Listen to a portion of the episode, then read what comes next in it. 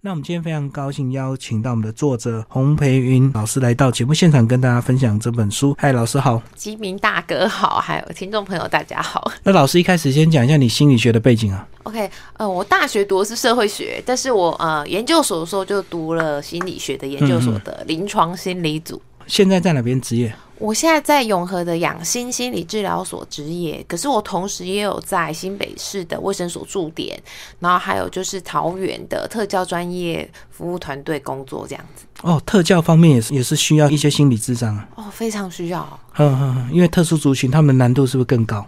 呃，不只是说难度高，其实相关的，比如说他的爸爸妈妈、主要照顾者，对，还有他的老师们。其实说他，应该是说，我觉得他整个服务的是一个系统。是，还不是单纯说哦，就是比如像是小朋友这样子，不是针对他个人，反而是他周遭照顾他的人是更也是更需要辅导的。是。那接下来我们来聊这本书《人际剥削》呃，老师这个也是集结这个多年的这个智商的经验，去把这个资料整理出来哦，算是一个蛮丰富的一个一本书啊。嗯，因为我呃从毕业开始就工作嘛，然后一路下来到现在，其实很刚巧也就是十年这样子，所以其实你说我听过多少，就是呃你说。个案的故事，那大概当然来上门一定是五花八门啊，可是几乎脱离不了就是人际关系里面的困难。嗯，对。那不管说你说是亲子的，然后呃伴侣，好，或者是说职场，好手足这些，对这些关系里面都有很多很多，就是其实很纠结，然后很困难处理的地方，这样子。那为什么取这个人际剥削这个名字非常的耸动？哎，一开始就感觉哇，人跟人之间这么可怕。呃，其实我觉得很有意思哦。其实最早的时候，其实是我刚好在别的地方的专栏，然后写到有篇文章提到这四个字，它还没有这么完整的形成一个概念。嗯，然后我觉得是宝平的纯林编辑很厉害，他就是刚好看到那篇文章，诶，他抓到了这个概念关键字，对关键字，然后诶，就是邀请我出书，然后把它写成一本，就是针对人际剥削这个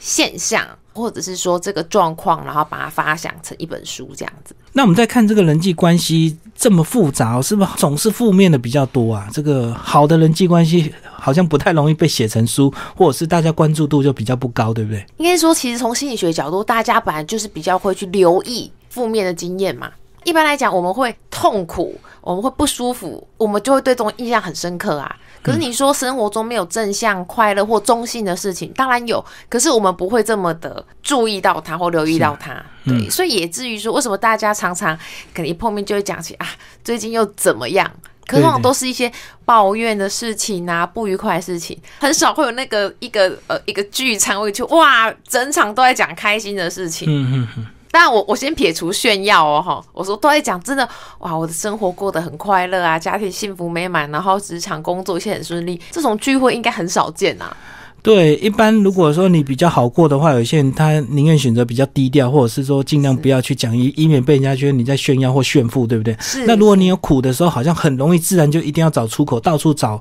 找人去诉苦这样子。对，大苦小苦，而且是要反复的讲哦。嗯。是不是？所以其实我觉得很有意思。当然，我觉得这本来是从心理学机制，本来就是说负面的经验本来就是印象深刻，然后再加上。我忘记我是不是在这本书有提到，还是我在别的地方文章有提到。其实心理学本来就有一个研究发现说，其实一个负面的经验要用三倍的正向经验才能够抵消掉、盖掉，就对，对，才能盖掉。那更有趣的是说，尤其如果又是亲密关系，这边讲的亲密关系是指夫妻或是伴侣，是要五倍哦才能够就是平衡抵消掉的。这个就跟我们那个呃以前的名言说，被蛇咬一口，你就会怕草绳十年一样，就是那个那个那个恐惧是会延长很久的。是好，那接下来老师来帮我们讲一下你这个章节的这个呃区分好不好？呃，它其实这本书的编辑的方式啦，哈，它其实是比较像是以不同的关系作为一个章节的区分，比如说女人跟女人之间，哦，职场的、亲子之间的，嗯，这样子的一个区分。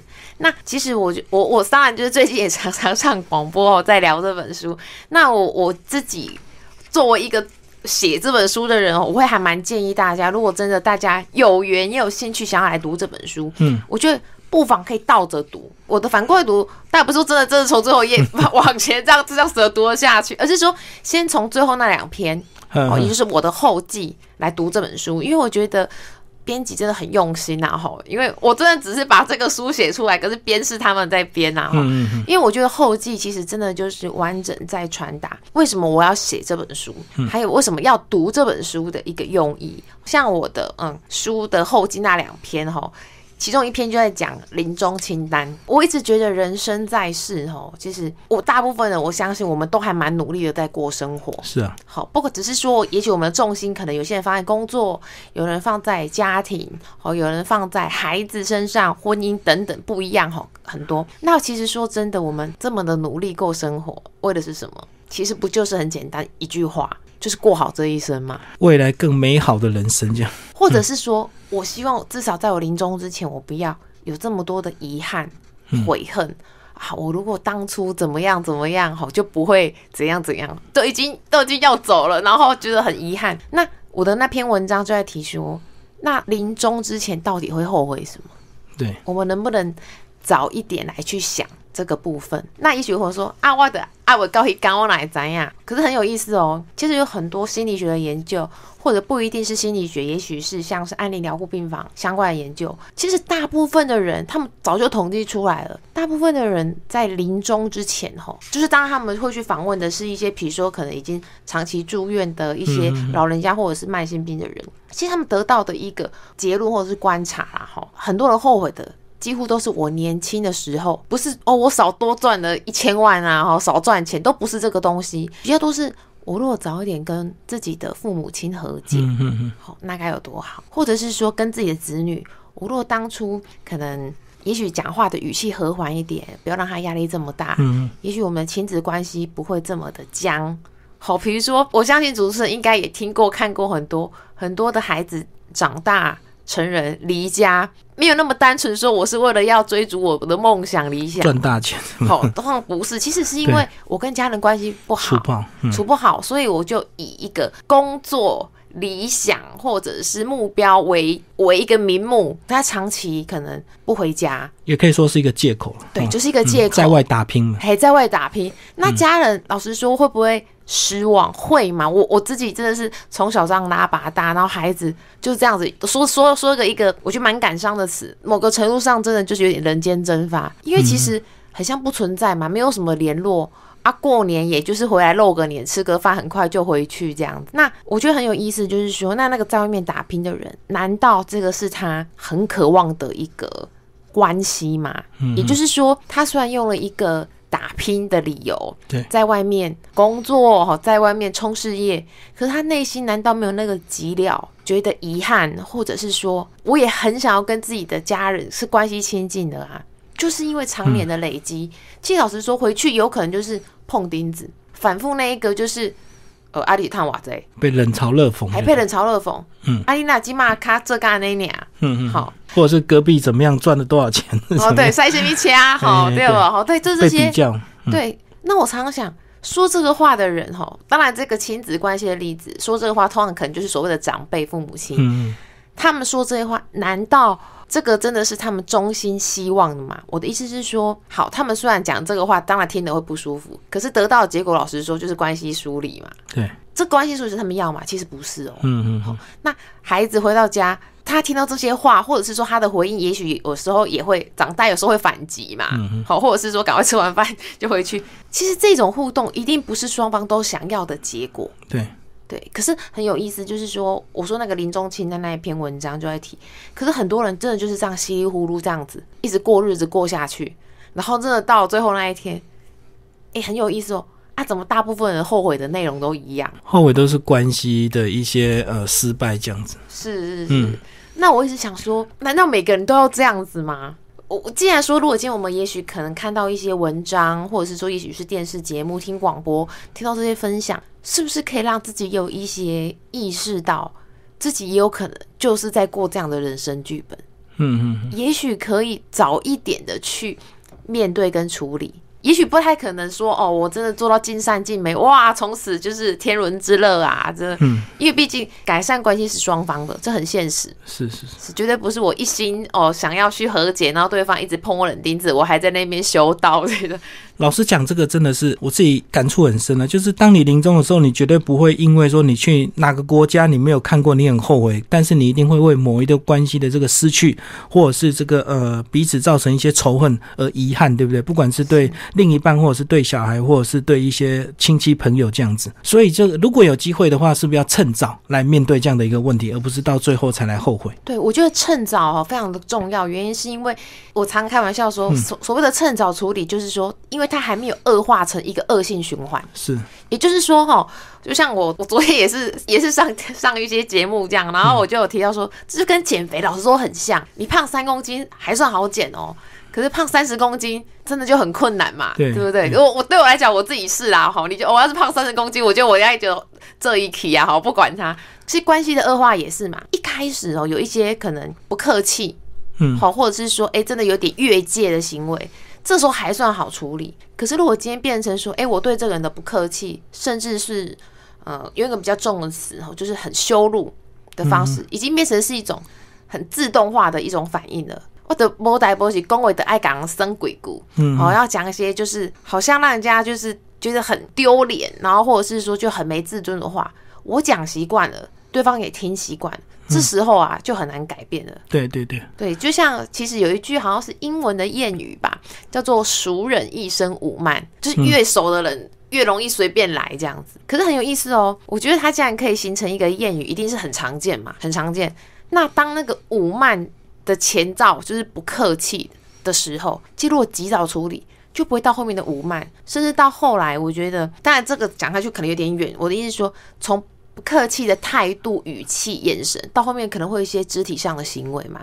嗯，听说，哎，拍桌子啊，对，瞪米给啊，摔遥控器呀，甚至有时候动手了。对，我觉得其实它全部都是一个循序渐进的恶化过程。对，就是如果你的一些不舒服让对方还没有感受这么强烈的时候，其实那时候关系是还来得及修补。那当对方已经感受很强烈，其实对方的防卫机制也会起来，对方也会开始反击你。那时候就是两个关系根本就很难和解，就开始互相攻击了。对，因为人人的人的心理机制很有意思，就是说哈。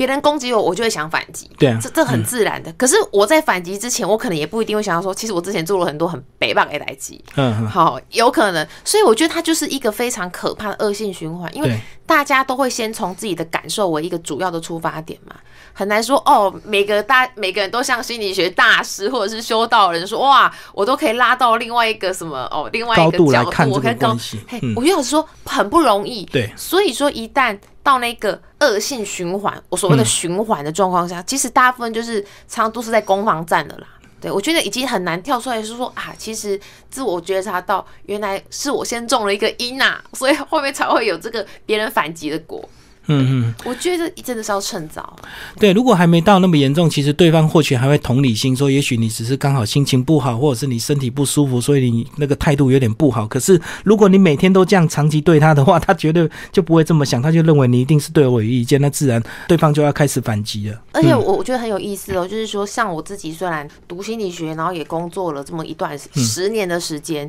那有时候我跟我的朋友，当然就不是心理相关专业的人吼，真的我我们在在聊天的时候。我真的会就是说，大部分人真的对所谓的人的心理机制机制真的是不了解的。嗯嗯，因为很多时候，像我的朋友也会跟我诉苦嘛，或者找我求助这样子，就会说：“哦，我觉得公司的主管做了哪些行为，真的就是很过分什么的。”嗯，可是很多时候大家的解读，因为对心理学不了解，就会觉得说那个人就是坏人。对，好，或者说那个人他就是针对我，其实不太会去看到说，哎。这个人可能背后有怎么样子的状况，有一些行为背后的成因，甚至就我专专业的判断，会觉得其实他的主人可能真的是已经心理上生病了，他是需要就医的。可别人就会觉得说啊，他就是性格古怪啦，他就是个坏人呐，他就是个怎样怎样的人。其实你这样讲，我突然想到，我们看到那个北极熊妈妈去抓企鹅，你就觉得北极熊妈妈是坏人，然后企鹅很可怜。可是北极熊的妈妈的小孩也许正在挨饿，对不对？所以其实很多事情不能只看表面的这个现象。对，完全不能只看表面现象，甚甚至我觉得很多时候不能单听一方说辞，一方说辞，然后很快就要落入所谓的二元对立啊。对，一边是好人，一边是坏人，然后是非对错黑白分明。可是我觉得这其实说说到底，这就是人的一个。心理的一个机制就是一个结思嘛，我就是想要赶快把一个问题有一个区分跟定位，然后这样才不会就是又消耗我的那个所谓的认知跟心理资源。嗯可是这个东西简化也等于是草率跟很随意的处理嘛，对，所以永远没有办法真正的去看到问题的核心，嗯然后让那个被贴上所谓的坏人标签的人。他其实也延后了真正去处理他真正问题的那个黄金的时机。比如说，哦，你看，比如说像我就会常听到说，哎、我主管他就是生完小孩就脾气超坏的，他一定就是个这样的。可也许他是因为产后忧郁，对，他其实是需要一些专业的协助跟、呃一些治疗。可是大家就觉得说啊，一起拍狼拍到底啊，那个是母老虎啦、恶女人之类的。那老实说，一个产后忧郁的一个女性，她如果没有及早获得协助的话，然后反而落入这个所谓就是大家觉得他是个坏人的一个标签的状况下，那职场的关系一定很不好。嗯，那回到家，可能他的婚姻关系也是受到影响的。对，因为大家都不知道实际上的状况是怎么了。嗯对，所以其实我也听过，甚至不同专业的朋友，就是可能呃是法律相关专业的，就说哎、真的有些人他离婚的原因，其实后来慢慢慢慢找出来，其实是当初是因为产后忧郁。嗯，嗯可是因为他可能大多数又不了解所谓的产后忧郁，就会觉得说啊，她就是后来就是性情变得很奇怪了。嗯嗯嗯，对所以丈夫不能容忍，最后就离婚。那其实是因为她生病这样子。对，没有及时的做一个所谓的治疗跟处理，这样。我们来看书的这个第一个章节，讲到女人跟女人之间的人际剥削哦。我们有听过说女人何苦为难女人，那为什么没有男人跟男人之间人际剥削？我 突然想到，哎，男人跟男人之间难道问题比较简单吗？女人比较复杂？绝对没有，我我觉得但凡是人呐、但凡是人都有很多很多的剥削，只是变的是说怎么样子的关系下。当然你说男人跟男人之间，兄弟也有嘛，嗯，职场也有，对，而且职场更多的竞争，因为职场是一个很现实的环境，嗯。职场就是一个来看谁表现好，看谁能力优秀、杰出，谁能够帮公司带来更大的业绩，对，所以你说没有所谓的剥削跟竞争更多，那只是说女人当中啊，有很多是比较像是是有所谓的亲情的关系在里面，嗯，比如说母女，所谓的婆媳，好，或是妯娌这种东西，其实老实说是更隐微的，嗯，也就是说它并不是那么大啦啦，就是、哦、我们职场哦一种很明明白白的彰显出来，很多就是那种暗流，就像我有一些朋友哈很可爱，他是兄弟的兄弟那个的组成的家庭，他就说女人之间家里有什么，我就说那是因为你们家没有女儿。你不知道妈妈跟女儿之之间啊，其实有些很复杂的情节。嗯那你们家是兄弟母子关系嘛？你当然不知道母女之间有很多故事可以讲。还是说，呃，男人跟男人之间有时候他关系，即使他遇到问题，他不一定会求助，对不对？那女人跟女人遇到问题的话，反而会求助，比较容易讲出来，所以自然这个例子就比较多。那男人可能都憋着，或者是他就和着牙这样子吞下去，干到底这样。哦，你这点点醒我一个非常非常棒的一个关键问题。我一直觉得这个社会的女人、男人都辛苦，尤其男人哈。当然，可能我这边女生苦主很多，可是男生苦主也不少哦。对，只是他不会求助。对，我觉得男人很很让我很很心疼的部分是在于说，我觉得可能就是华人华人这个传统下，他们不允许男人有示弱或者是求助的那一面，嗯嗯，所以很多时候真的就是无问题啊，啉酒啦，对，欸其实又像日本男人不是吗？每也是次也是就下班就喝酒发泄这样子。对，然后啊啉酒啊啉酒啦，然后你会发现很多人就是不回家或晚回家，能晚一点回家就晚一点回家，逃避逃避。所以之前其实就有一些朋友，就是当然也是心理相关，就说，哎、你下一本书要不要写一个男人的那个逃避机制，就写一本书。我就说应该轮不到我写，可是我相信。这个很值得写，因为我是我觉得很心疼，会去用逃避的这个方式。老实说，也真的是，我觉得对当事者而言，这也不是他最好的选择。对啊，对啊，他对他来讲，老实说，是因为他不知道还能够怎么样。那我先逃再说。因为如果有更好的选择，应该是问题都解决了。我我下班之后，我可以回家，直接回家，而不用说借故啊那个借故加班。加班、应酬，哦各式各样方法，然后才回到家。为什么？因为家里可能非常的不温暖。因为我真的听过一些呃男性的呃个案，就是说回到家，老婆就只会说啊怎么不帮忙不做家事？哦，他说哎哎小孩在哭，怎么不赶快去顾？其实有些男性个案哦，就跟我说。他哪里有不想？他只是想多做个十分钟，不行吗？先松一口气啊。嘿，我先松一口气。可是回到家反而是更上紧发条。嗯，好，那当然，老实说，太太也有太太的难处啦，因为大家都是不同的压力锅啊，压力锅聚集在一起，甚至我自己都有那种一些男性朋友就会说，尤其是那种男性朋友一些聚餐，然后跟我分享，他就跟我说，大家真的会很羡慕那种没有结婚的人这样子。然后我就说，哎、没有没有结婚都很想赶快跳进去，然后进去之后大家就聚在一起，唉。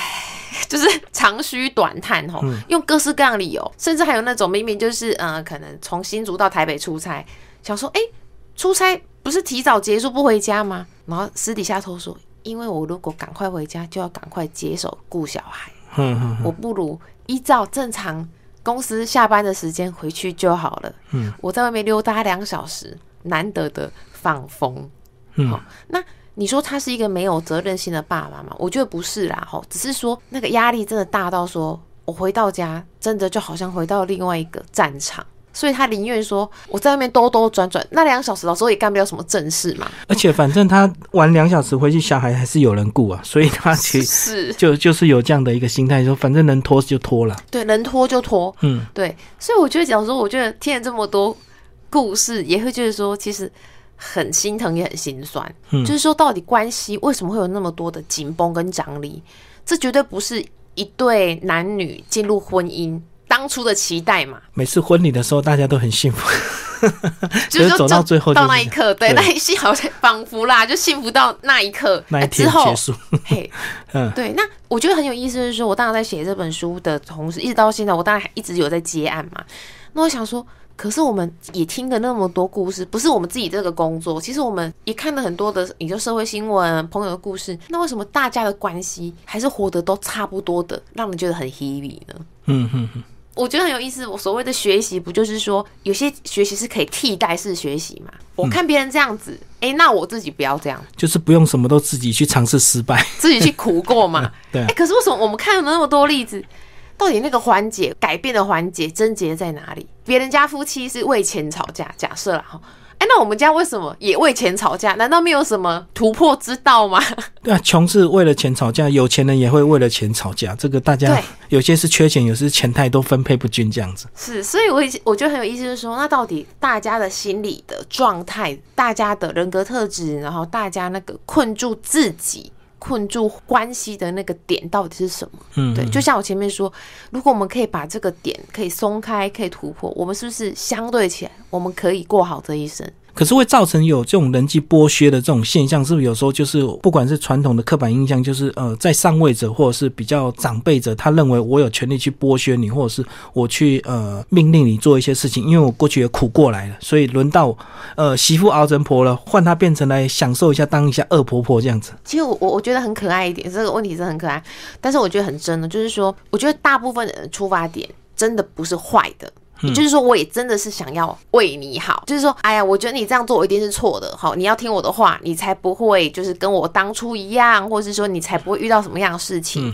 可是我觉得很有意思哦。其实我真的觉得很多时候真的是儿孙自有儿孙福，因为每一个人的关系、每一个人的状态、条件不一样，甚至整个时代的氛围不一样。很多时候所谓的为你好，其实是当事者，我说的是那个为你好的那个人，也就是相对起来是比较会是剥削别人的人哈。嗯嗯，我觉得很多时候是他自己很焦虑，也就是因为我很焦虑，所以我要赶快去命令你、控制你，然后你依照我的那个什么剧本走，嗯，感觉对我来讲，我会比较有安全感。对，可是问题就在于我的出发点是这样没有错，可是问题是人生本来就没有谁要按照谁的剧本走嘛，所以在到底有没有按照这个剧本走之前，我们关系就先坏掉了。嗯嗯，因为被我要求跟便利的人，他会觉得很不舒服啊，是啊是啊，甚至说真的，也许这个版本我的要求，在我这个年代我做得来，可是在现代可能已经不适用了。嗯，以至于被我命令跟要求的人，他如果真的照做，反而更糟哦。其实最明显的例子就是像小朋友用手机一样，有时候父母亲就会说，我们当年都根本就没有手机用，怎么样？怎么样？你们现在这样子用，可是小孩子会不服气，因为现在可能全班的小孩都在用，而且他可能有时候手机是为了做功课，对所以如果你强迫禁止的话，其实就是会造成关系的恶劣。你不能用以前没有手机 来强迫现在小孩不可以用手机这样。是，甚至我觉得很有意思是说，那当然我我觉得这个问题问的很刚好，也很棒。就是说，像我自己遇到很多家长问我说，那这样到底怎么办？嗯啊，人家又有专家说不要给小孩用手机，然后可是现在小朋友也都用手机，怎么办？嗯，我觉得很多时候，我觉得魔鬼真的就在细节里。我觉得很多时候不让关系恶化的一个隐微的东西，其实就是态度跟方式。嗯，对，比如说我严加禁止，吼，你俩生我的咖喱就是毒打一顿，嗯嗯，跟我好言劝说，甚至我觉得很有意思，是说，我觉得好好的讲，也许孩子有可能不听，嗯，当然不可能好好讲，孩子都听，那这样子早就天下太平。可是我觉得好好的讲，跟直接非常严格的禁止，跟毒打一顿，这个这个是有差别的。对，甚至我觉得很有意思，就是说，有些时候真的是要稍微的放手，好好的讲之后，让孩子去试试看。如果他真的得到他要的，哦，比如说他真的做作业啊，联络朋友、同学之间的感情，他有得到他要的，OK，我觉得是好的。可是我觉得他过度使用，对，也有他自己也有恶果要尝的啊。其实很多时候，我觉得教育当然真的是不容易的一件事。可是有些时候，适度让孩子受到一点惩罚。我说惩罚不是父母去给他啦，是说他真的因为他自己不当的行为或者是过度使用，他也得到一些恶果。当然是没有太大伤害的状况下，是我觉得他会自己去收敛的，因为人都不喜欢自己有损失嘛。就跟我摸到那个滚烫的炉子一样，我会收手啊。对。可是我今天父母亲他都是一直过度的保护跟介入，我觉得很两极。就是关系一定都差，但是有两极，一个就是说小孩子他就先忍，先压抑，嗯嗯，好，啊，另外就是我就是叛逆呀，我就是要跟你吵啊，嘿，你叫我往东我就往西，甚至有些时候，我觉得我看了很多例子，也是我自己一直觉得很心酸的一点，有些时候那种所谓的叛逆的孩子，到最后面真的是为反对而反对，嗯嗯，就是故意的，对，变成是说。他穷极一生，这是用他的生命在跟自己抵抗父母亲、父母对抗，甚至到最后长大，所谓的婚嫁、好嫁娶的时候，他硬要跟你对着做，是是那种已经是一种无意识的行为了。对对，好，你越反对，好，我越要跟这个人成呐。嗯，对，就挑你讨厌的人。嘿，对，那老实说，从一开始最早期的时候，我觉得如果关系不要恶化，我觉得很多人真的是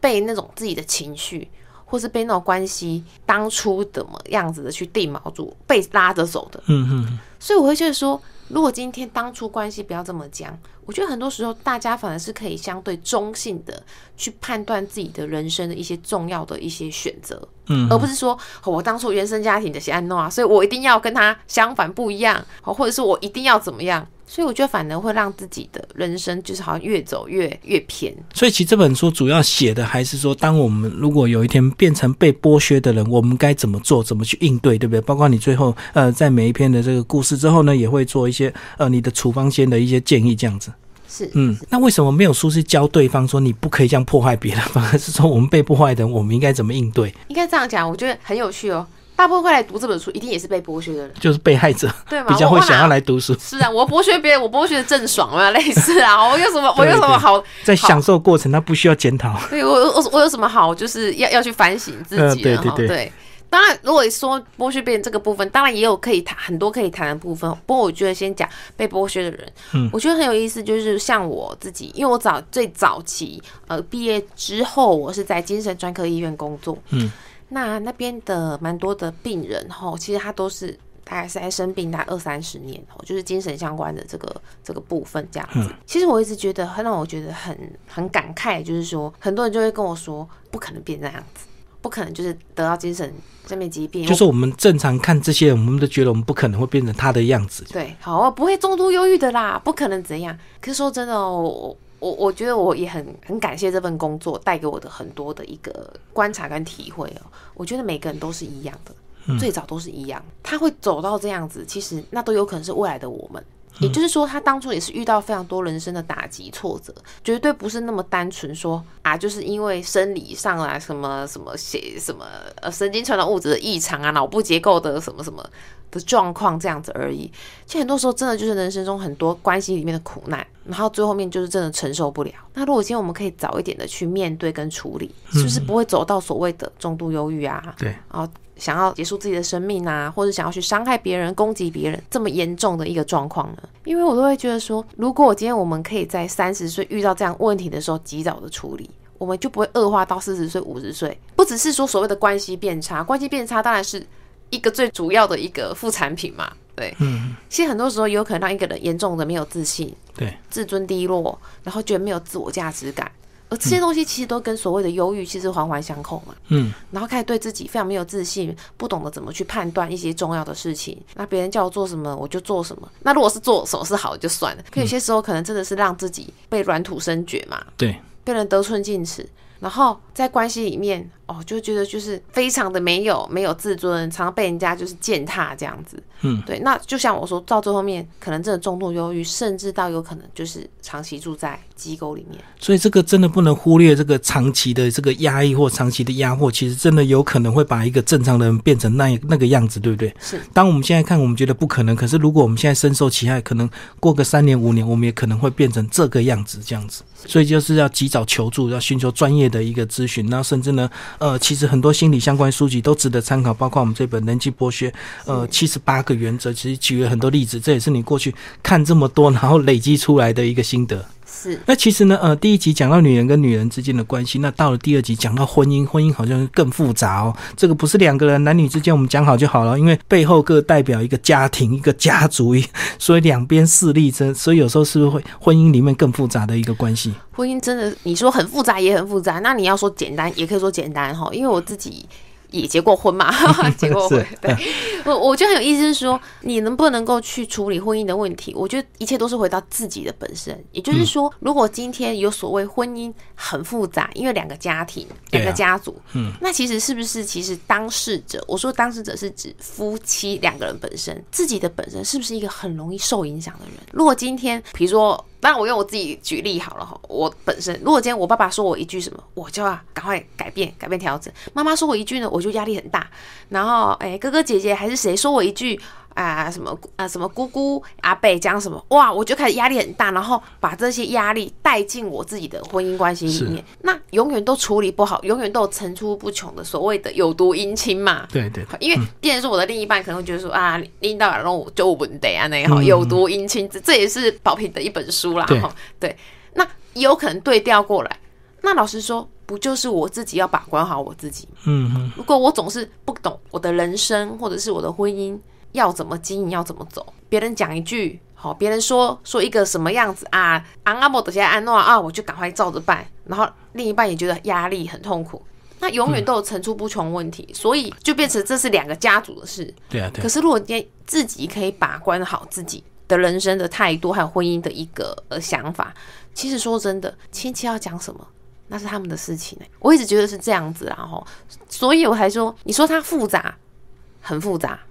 如果今天我处理不了我自己，但是如果今天我可以处理好我自己，真的有这么困难吗？嗯，我觉得今天今天来汉生诶录音是第三次，我觉得这很有缘哦。我我讲一个我自己的一个小故事哈，像比如说呃，大部分的人哦结婚之后一定会面临一个问题，一当喜被塞生小孩，生小孩，对不对？嗯，对啊，或者是说嗯要生几个。嗯嗯哦，生男生生女生，哦，当然生小孩之后就还会有什么读哪里的问题哈。我先讲我自己哈，我像我朋友就问我说，哎，你以前有没有遇过那种被催生的压力呀？哈，我就说我有遇到被催生呐，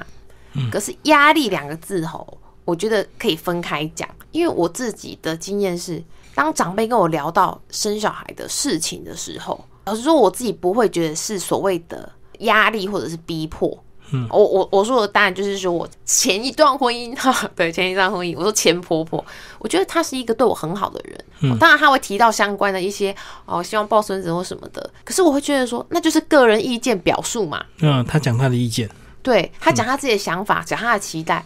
可是我不需要把别人的期待当成是一个压力。嗯嗯，因为大家都有自己的期待啊。那我我如果今天把别人的期待。转变成是一个压力，那也有可能是我自己是不是有什么东西我承受不了别人的一些想法，自己给自己的压力，对自己给自己的压力。嗯，可如果今天我没有觉察到这一点，我很容易就把别人当坏人嘛。对，很多女生会有压力，是因因为她觉得她如果不生，她就是不健康，或者是她身体有问题，就会被人家贴标签，对，她就自己造成压力。对，可是像我自己就是一个。哦，我很清楚那段时间并没有想要生小孩，哦，所以我就觉得大家就讲自己想法，像当聊天，嗯，好，但给我比较多压力是我妈妈啦。你刚才讲那个是我妈妈的想法，对对对，反正是我妈好一天到晚就是唠叨碎念我这样，所以我就很有意意思，就是说，如果今天我可以觉察到，我不要自己给自己压力，别人讲他的想法跟他的期待，我觉得很棒啊，就意见交流嘛，嗯嗯，我我就跟我朋友讲这个故事的时候，我就说，就跟我们去拜拜一样。你跟神明许愿，神明都不一定会答应你，更何况你跟一个凡人讲你的期待。是是是，那我们就我听一听，嗯嗯，好，不要把转变成自己给自己压力。对，每个人都可以表述他的意见呢，但是有时候问题就是会卡关，是因为他是长辈，所以你就会造成你自己感觉有压力。那其实他也许是一个善意的提醒，认为说你还是早点生比较轻松。如果你太晚生的话，可能你会带得很累。也许他是善意，可是有些人不理解，他就会觉得是在催生，对不对？对，因为我自己就会，可能我自己工作也会提醒我自己，任何的讯息在解读说，不要只侧重说把它解释成是负面的，是是压力，它有是正面的嘛，是善意的一个关心跟提醒。我觉得光是这个部分的觉察，真的对于关系的影响就非常深远。如果今天我觉得他是压力，我就把他当成是一个坏人，嗯嗯，哦，她是一个恶婆婆啊，或者一个对标签。可是如果今天我觉得没有啊，我们就讲自己的想法跟期待，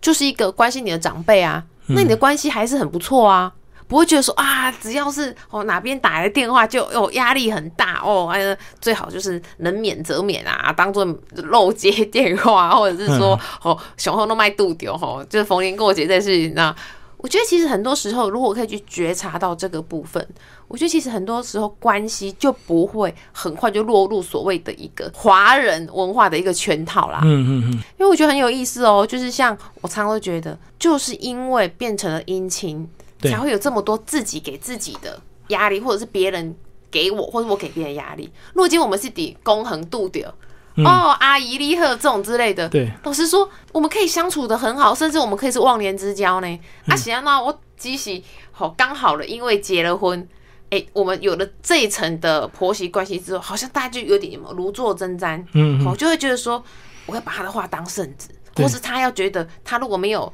做好一个怎样的长辈，就是怎样怎样，我觉得人生真的是自己给自己找麻烦呢。而且婚姻是两个人的事，其实只要跟另一半彼此有共识，然后大家彼此很坚定就好。其实其他人讲的都是参考用了，听听就好了。对，其实我一直这么觉得，嗯就是回到我刚才前面讲，你讲的吧，就是说，很多时候就是两个人要坚定嘛，对，然后有了共识之后要去执行嘛，哈，不是空有共识啊，哈但随时打破，对，这样就好。那其他人讲什么，我们参考参考，当做关心啊。如果这么容易动摇，是我们自己的问题嘛？嗯，对对对，对呀、不然别人的意见就是五花八门，永远没完没了，而且他们的他们意见还有可能会随时改变哦。甚至也有也有人会建议你不要生的，对不对？现在这个治安这么差，然后这个教育这么高啊，小孩子以后这个也不会过好生活，何必生这样子？啊，对呀、嗯。所以看别人的意见永远听不完，所以到底自己有没有想清楚自己的人生，然后对于自己的一个状态、条件，甚至自己的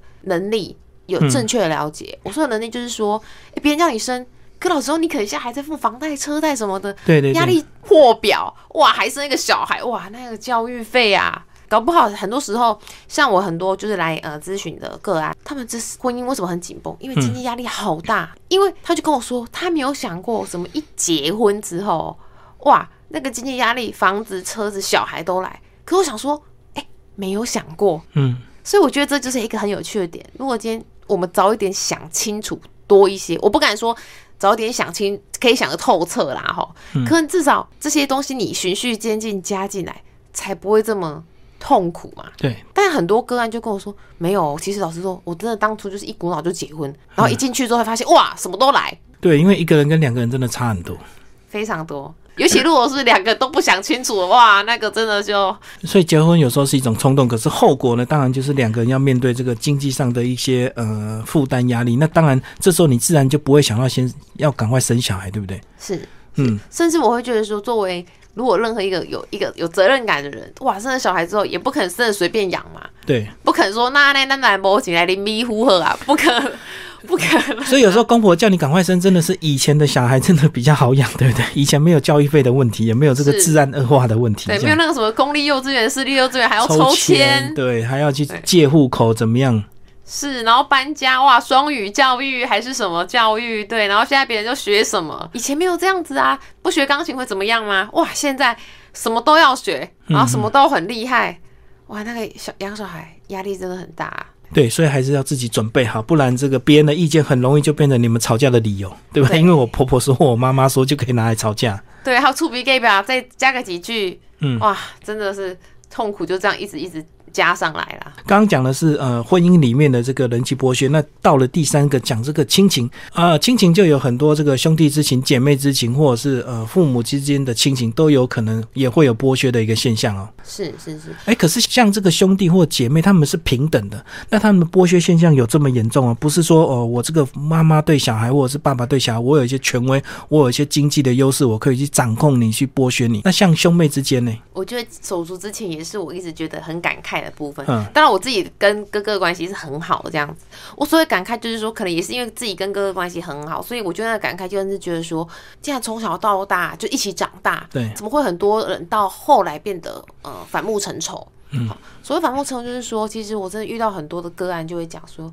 分家产不公。嗯到最后面可能对簿公堂，然后到后面就是老死不相往来，嗯明明就是兄弟姐妹哦，然后也没有说，就是他们其实最早也没有很很直接的所谓的利害关系，也就是说，哦，从小哥哥真的很阿爸就要打弟弟，或者是说哦妹妹很过分要欺负姐姐，也不是这样子，可是就慢慢慢慢演变。早期可能也许有点重男轻女啊，嗯或者是说可能长辈的偏心，可是慢慢慢话大家也真的就是去承袭这个这个恶性的循环，变成反而明明是跟爸爸妈妈的应该说很多的心结跟矛盾，嗯，然后也慢慢的转移到手足之间，好。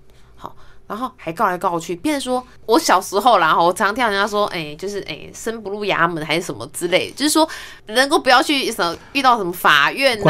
官司纠纷是最好，因为那个东西真的劳民伤财啊，劳心劳力，很痛苦。而且那个一些结果下来，就是一定会有个对错。其实人际关系或者是人生本来就很多事情是不讲对错的，是对讲感情，是讲这个 emoji，对不对？对，是，而且这个所谓对错，说真的，就算真的有所谓对错，其实结果都是两败俱伤嘛。对啊，对啊，其实很多像我我的工作，当然有遇到那种不管是被告赢还是被告输这一类的，就是说，哎、可是到最后面那个团过年的的年夜饭，这一家人出现，另外一家就不会出现呐、嗯嗯啊嗯，不相往来，静静的弯修郎嘛，都告告成这种程度，还有办法坐下来吃饭，嗯，也要是那个就是那个影后影帝才演得出这场戏呀、啊。对啊对啊对啊。对啊，所以是想起来蛮悲哀。这个手足之间明明你们自己看彼此的脸真的有点相似，因为一定有些基因是相似，可是为什么会变成仇人？连陌生人都没有办法当讲到对方就气得牙痒痒的。是我真的觉得比陌生人的还不如这个东西真的很伤哎、对，甚至说自己最亲的人还是从小一起长啊，自己这一生的玩修郎还是从小一起长大的人。对对对，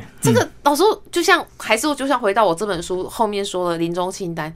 这个怎么会是我们想要的呢？嗯嗯嗯，绝对不想要嘛。那如果回头看，到底在哪个环节早一点刹车，嗯或者早一点去修补，嗯好，是不是可以不要这么的悲伤？对甚至说是悲哀啦。我觉得，我觉得是一个，我觉得是人生非常非常深沉的悲哀。所以其实很多关系在还来得及修补的时候，千万不要让它恶化到这个呃恶性循环这样子。其实很多时候一开始修理都很简单。相对简单多了，嗯嗯嗯，那搞到最后，其实到最后就要整组换掉，就不是只有螺丝把它锁好就这么简单了。嗯对，最后这个呃呃，老师帮我们总结这本书好不好？你推荐给这个曾经受剥削或受苦的人看吗？还是其实一般社会大众，其实大家都可以有这些相关的心理背景跟知识？其实呃不一定自己会遇到，可是有时候也可以真的专业的去帮助到别人。我觉得这本书是任何人只要识字，我觉得都很值得一读哦。但不是因为它是我写的我才这么推荐，而是说，就像我写这本书的初衷，还有我这本书一直在强调一点，其实我们都很简单，就是我们想要过好这一生。对，那过好这一生的内容是什么？嗯，你的人际关系其实就是尽量，我只说尽量去修到圆满，对没有那么多的遗憾嘛。嗯。因为很多时候，我们的过好这一生，绝对不是说哇，我这辈子没有去过马尔蒂夫哦，或者是我这辈子